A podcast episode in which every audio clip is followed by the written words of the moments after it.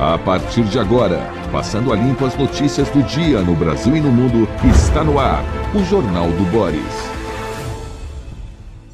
Bom dia, muito bom dia. Está no ar o Jornal do Boris. O Jornal do Boris é um sobrevoo pelos principais acontecimentos do Brasil e do mundo a partir das primeiras páginas dos jornais. E hoje temos muitas notícias. E vamos lá. Olha, tensão na fronteira do Brasil com a Venezuela. Domingo tem um plebiscito na Venezuela em que a população vai dizer, em síntese, se quer ou não quer uh, que o governo da Venezuela uh, agregue ao seu território parte do território da Guiana Inglesa. Traduzindo isso em miúdos, quer dizer guerra. O Brasil já foi conversar com o presidente ditador Maduro, né? Ah, as coisas estão sendo levadas a sério. O Brasil já deslocou um contingente de tropas para a região, mas para ficar na fronteira, ó, só olhando, não há notícias de nenhum tipo de intervenção brasileira, mas os Estados Unidos já mandaram alguns militares para ajudar na de uma suposta defesa da Guiana e a Inglaterra também, ah, já que a Guiana foi colônia da Grã-Bretanha, ah, a Inglaterra também dá sinais de que vá, vai ajudar a defender a Guiana. Ah, esse Equibo é um rio né, que divide de norte a sul a Guiana e uh, a parte leste, a parte oeste, liga-se, uh, faz fronteira com a Venezuela. A Venezuela quer apenas aquele território que são dois terços de todas as terras da Guiana, antiga Guiana inglesa.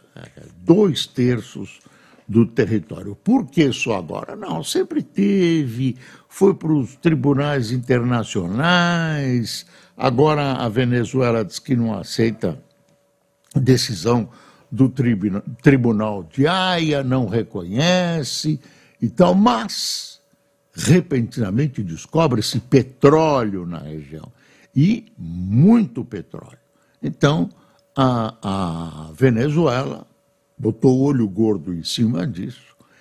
E o que interessa aos Estados Unidos neste momento, dizem, quem sou eu para falar mal dos Estados Unidos? Os Estados Unidos têm interesses da região porque o petróleo, grande parte do petróleo uh, daquela região de Essequibo está uh, contratado ou prometido ou designado para a exploração de empresas norte-americanas. Vamos esperar e imagine que o ditador Maduro não vai nos brindar com uma guerra. Ele tem pela frente uma eleição, a gente sabe como é a eleição na Venezuela, mas uma guerra desse tipo, né? Ah, um querer de um território vizinho, ah, uh, junta a população em torno do governo, né? uh, dá uma, uma, um intervalo nas oposições e irmana as pessoas a favor do governo. Vamos esperar que nada aconteça. Está aqui a fotografia do Lula conversando. Ah, eu estou rindo da, da, diferença de tamanho. O presidente Lula se reúne, deixa eu mostrar melhor isso para cá, aqui, ó, uh, com Emir Qatari Tamim bin Hamad Al Thani, em Doha, antes da COP 28. Tá, e aí o texto, em meio à COP 28, o Brasil avalia convite para a OPEP. Dizer, o Brasil, esse é, é uma contradição do país até na COP28. O Brasil fala em verde, em preservação do meio ambiente, né? e quer e se aprofunda cada vez mais nos combustíveis fósseis. Por exemplo, o Lula quer explorar petróleo, aquele petróleo na foz do Amazonas, avalia a entrada na OPEP, tudo isso. Eu não sei quais são as vantagens na, da categoria que querem colocar o Brasil. Uh, vamos ver se isso tem vantagem. É que joga junto, né? esse pessoal joga junto e basicamente aumenta ou diminui os preços do petróleo, uh, restringindo a produção. Restringe a produção, uh, menos petróleo, sobe o preço, baixa, de acordo com os interesses econômicos e políticos do conjunto da OPEP. Então, é uma coisa que o Brasil tem que estudar bem, mas teve gente no governo que gostou, que gostou. O Lula fez um discurso agora de manhã na, na, na COP 28, ah, criticou os países ricos, ah, ah, tem todo um, um, discurso que era de se esperar dele, não é um, com grandes novidades e tal, mas é um discurso respeitável, ah, fala da disposição brasileira de lutar contra a poluição, etc., etc. Está ah, tá aqui, ó, o Brasil avalia entrar em cartel do petróleo em meio à participação de Lula na Conferência do Clima. Ah, tá vendo? STF. Bom, ah, deixa eu ver aqui. Gilmar elogia perfis jurídico e político de Dino e diz que a STF pode ajustar decisão sobre a imprensa. Essa decisão sobre a imprensa, condena ou não condena, quando alguém ataca a honra de outro, como é que é, é paga, paga a empresa, é, pode pagar uma indenização, tudo isso já existe mais ou menos há muito tempo e o, e o, o STJ apresentou um trabalho bem fraquinho, viu? bem fraquinho. Os ministros, claro, são apenas leitores de jornais, nunca tiveram um embate com alguém ofendido lá dentro. Deve ter chegado, é, claro, algum processo desse tipo, ah, etc, etc. Agora, pelo jeito, essa, essa coisa desagradou. Olha, Qualquer coisa que tenha multa para as empresas desagrada as empresas de jornais. Qualquer coisa. Ah, o Globo, por exemplo, apoiou. O Globo tem um editorial hoje apoiando, enquanto os outros gritam: ah, isso daí é uma poluição da liberdade de imprensa. O Globo não se olha, é bom e tal, não sei o quê. Então, tem que pensar bem. O, o, no tempo da ditadura, tinha uma lei, eu disse isso ontem, uma lei chamada Lei de Imprensa, que era inspirada na lei francesa, precisava uma ou duas modificações. Uma modificação que eu me lembro, que era, que era um artigo autoritário.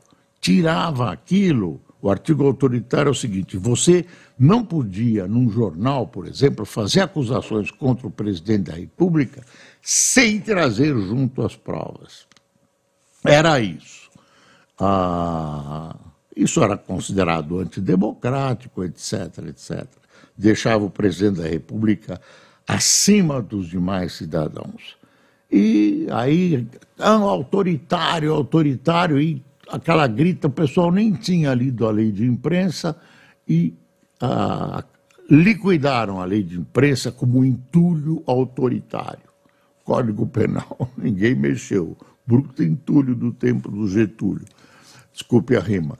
Aí, aí uh, enfim, uh, o Gilmar diz que ainda pode modificar, pode, STF pode ajustar decisão sobre a imprensa. Nenhum. Ah, então, naquela lei, lei que eu citei, é, do tempo da ditadura, que era cópia da legislação francesa, você tem uma cascata de responsabilidades sucessivas. Era o, o, quem, o autor da reportagem, quando a reportagem não era assinada, era o editor-chefe do jornal, e aí, se não é o editor, é o subeditor, se é o subeditor, é o sub do sub, vai descendo, até o gráfico da oficina. Claro que isso era difícil de acontecer. Mas a parte civil estava separada. Quer dizer, quem leva uma trombada na sua honra ah, de um jornal, de uma televisão, então tem direito de se defender, tem direito de criminalizar o fato e tem direito a uma indenização que as empresas jornalísticas não gostam. Eu sei porque eu já estive daquele lado do balcão. A lei de imprensa tem que ser, essa é a busca, né? A liberdade com responsabilidade. O duro é, é detalhar isso, transformar em lei uma lei justa, etc. Bom, uh, olha aí, STF replica conceito do PL de fake news e eleva risco de judicialização contra a imprensa. Está vendo? Aí é, já é a folha sim surgindo. Bom, Israel. Israel afirma ter retomado combates na faixa de Gaza e acusa o Hamas de violar a trégua. Está aqui o texto. Ó. O exército de Israel disse que retomou combate contra o Hamas em Gaza nesta, nesta sexta-feira, depois de acusar o grupo militante palestino, terrorista palestino, de violar uma trégua temporária de sete dias ao disparar em direção ao território israelense. A pausa de sete dias começou em 24 de novembro, foi prorrogada duas vezes e permitiu a troca de dezenas de, permitiu a troca de dezenas de reféns mantidos em Gaza por centenas de prisioneiros palestinos e facilitou a entrada de ajuda humanitária, humanitária na devastada faixa costeira. Ah, na última hora antes do fim da trégua, às sete horas no horário local, Israel disse ter interceptado um foguete disparado de Gaza.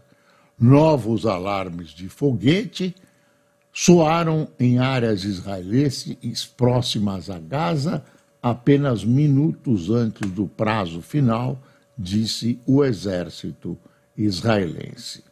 A mídia palestina relatou ataques aéreos e de artilharia israelense e todo o enclave após o término da trégua. Aí não houve comentários imediatos do Hamas ou reivindicação de responsabilidade ah, do Hamas.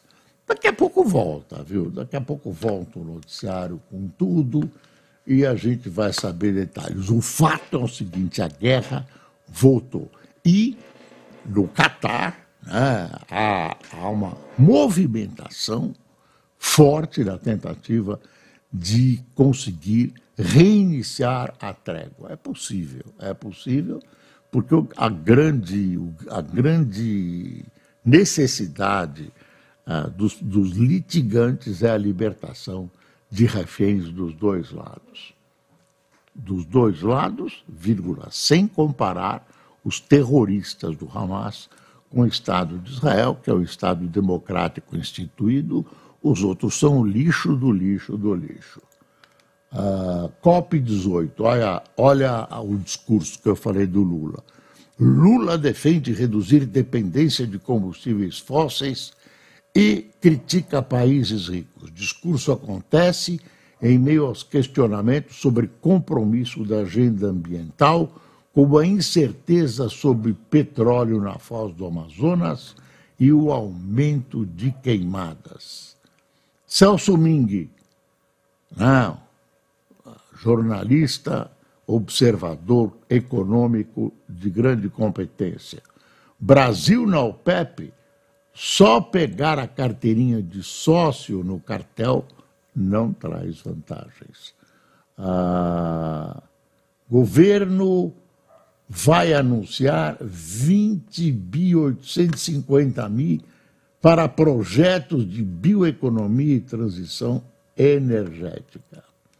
Ah, olha aí, Lira articula com Gilmar projeto alternativo à PEC que restringe poderes do Supremo. Já foi aprovada no Senado, agora foi para o Congresso. O que, que o, o, o, o, Gilmar tem que. Gilmar tem que despachar no. Uai, não tenho nada contra ele, mas o ministro do Supremo não tem que organizar lei nenhuma, não tem que estudar com o presidente uh, uh, da, da, do, do governo uh, do Congresso, da Câmara Federal, não tem que estudar nada disso. Tinha que uh, manter-se na sua devida e honrosa cadeira no, no ilustre espaço destinado ao, ao nosso STF. Olha o que está acontecendo em Alagoas. Risco de colapso em Maceió e nas minas da Braskem. Veja o antes e o depois nos bairros afetados. Bairros, hein? não é só um buraco, não.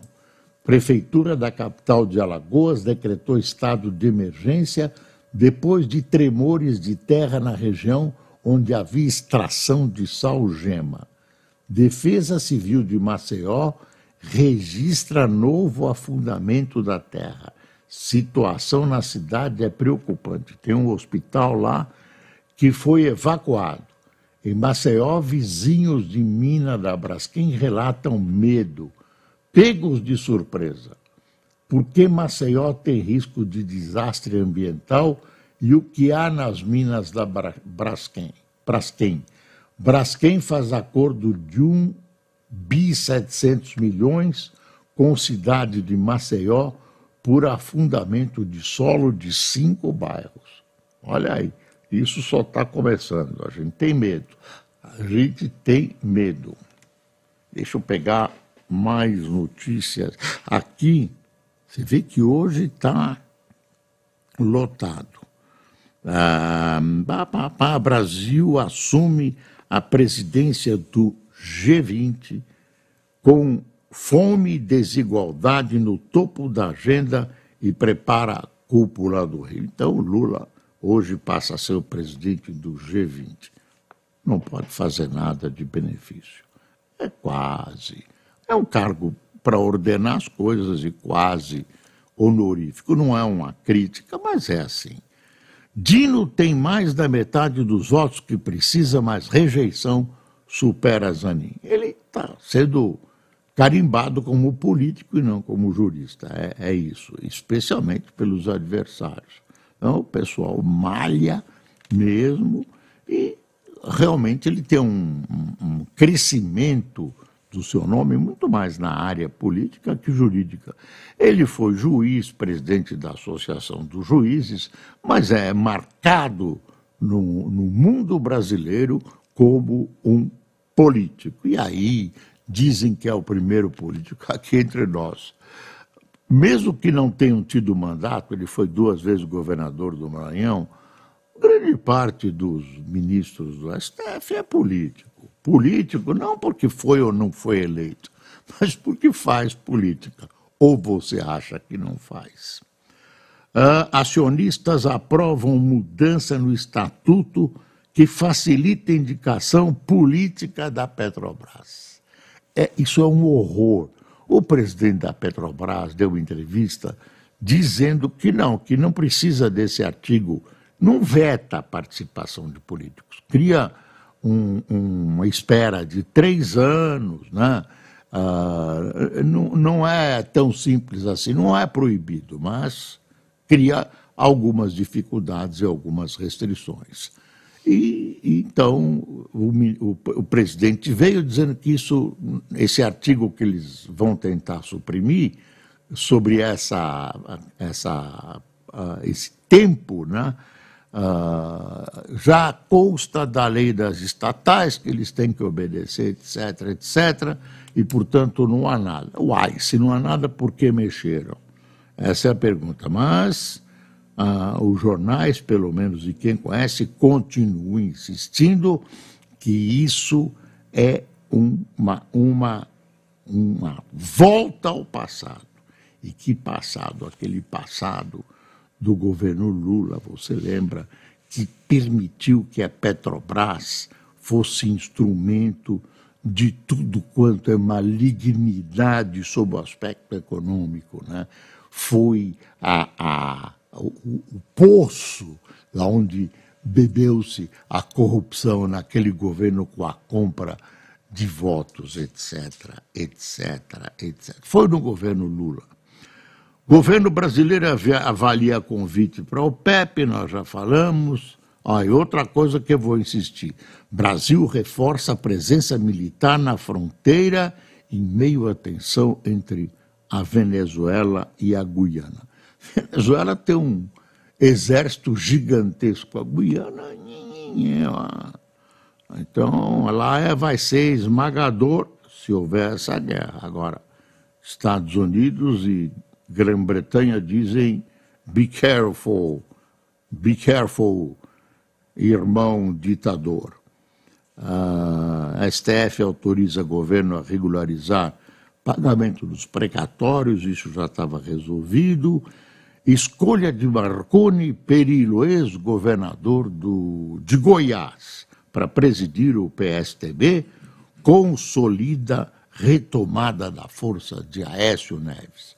Aécio Neves que ficou lá embaixo com aquela história toda, aquele telefonema para um dos irmãos Batista, lembra?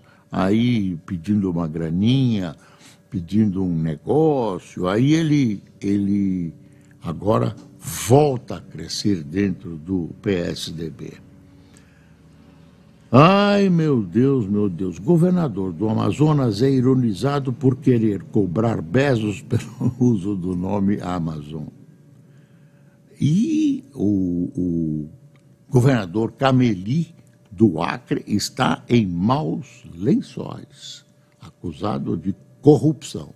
E há um pedido da, da, do Ministério Público para que ele seja afastado da governança. Ele está na COP18 e jura de pé juntos que é inocente.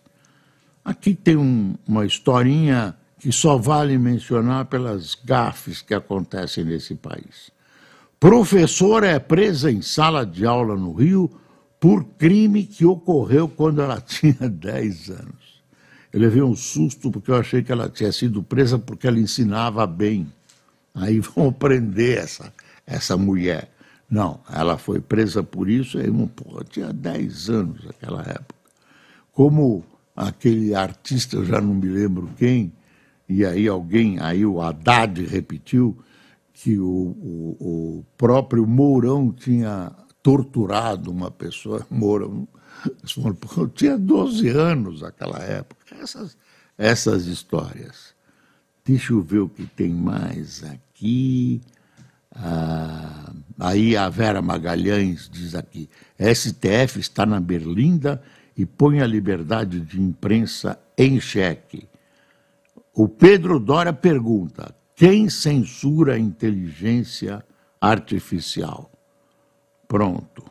Aí já tem. Isso eu peguei mais do Globo, viu? Mais do Globo. Tem uma sequência boa aqui de, de notícias concentradas da Globo, é, a gente tinha sempre o boletinzinho, o boletinzinho da CNN, agora eles estão atrasando. Eu acho que eles têm medo da concorrência. Quando a gente dá noticiário do boletim, eles vêm aqui, eles acham que nós estamos queimando a, a leitura a, posterior do, do boletim dele. Não, não. O nosso leitor leu, lê duas vezes. Fiquem sossegados, colegas da CNN. Olha, mudança de estatuto no Estadão facilita indicações políticas da Petrobras. Lula, cuidado! Já puxaste uma cana, olha aí, olha aí, esse pessoal não estão fazendo isso à toa, não. Petrobras tem um bruta dinheirão.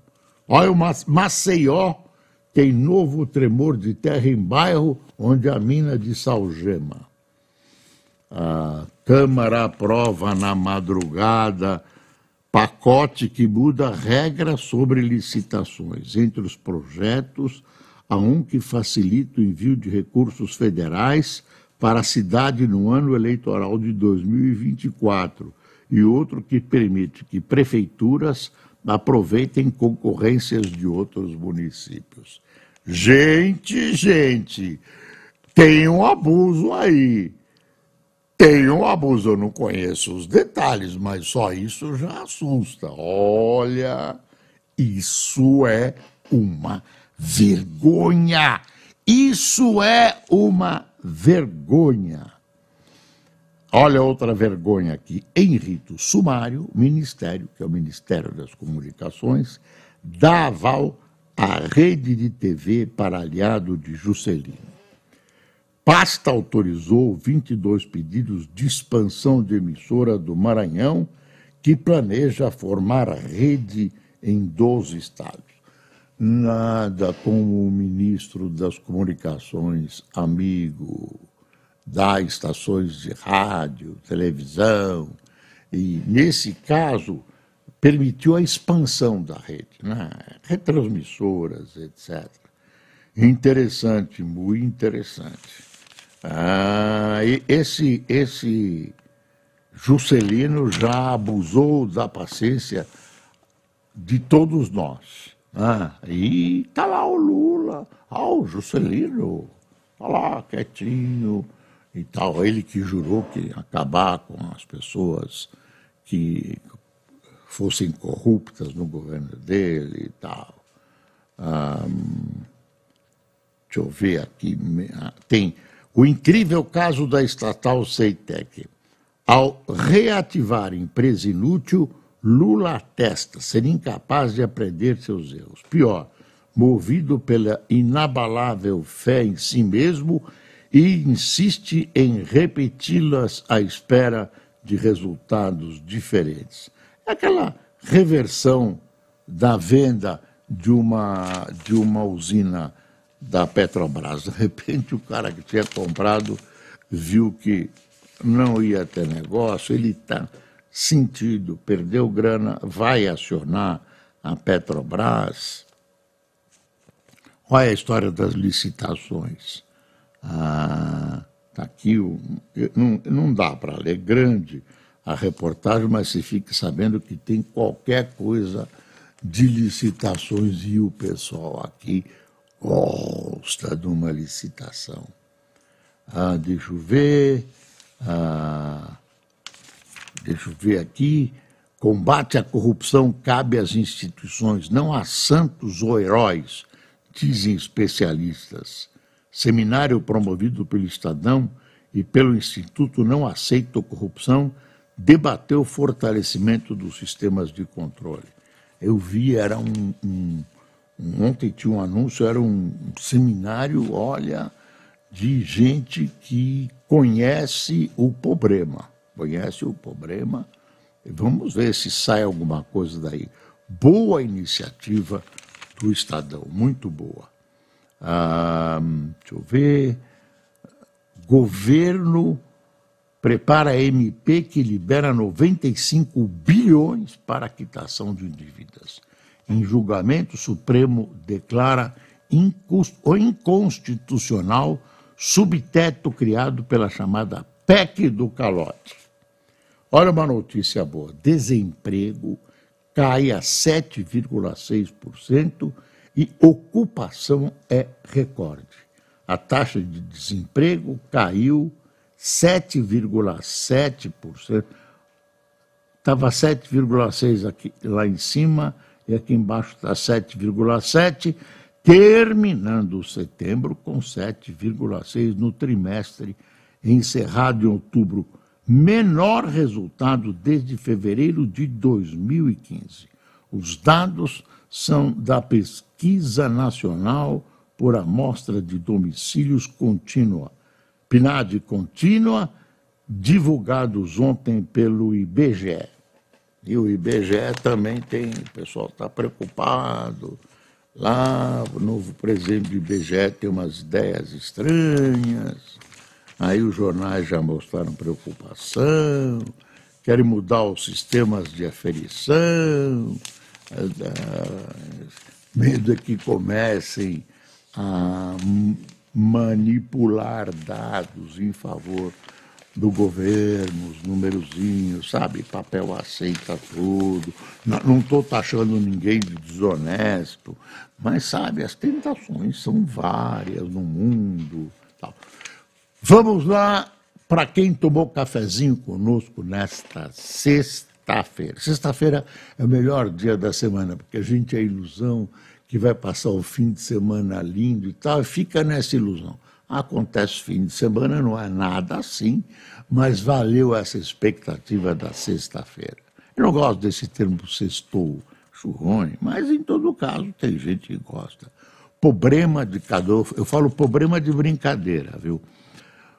Uh, Josué Reis, Edinho Santos, Fernando Pastore, Vitório dos Santos, Diocleciano Leal, Ricardo Ferreira, Fábio Lucas, Maria Cristina, Gustavo Henrique, Marilei Pinto, Silvia Rubim, Helenice Alves, Bini Bender, Dalva Clóvis, Eduardo Ângelo de Guararape, São Paulo, Plácido Neeto, dois ex, de Salto, Salto aqui perto de Tu, Raí Rodrigues de Caxias, no Maranhão, e, e Pastor Marinho de Patos, na Paraíba. Deus abençoe o senhor, pastor. Pessoal, até segunda-feira, muito obrigado por sua atenção e nunca se esqueça, nunca é preciso passar o Brasil a limpo. Tchau.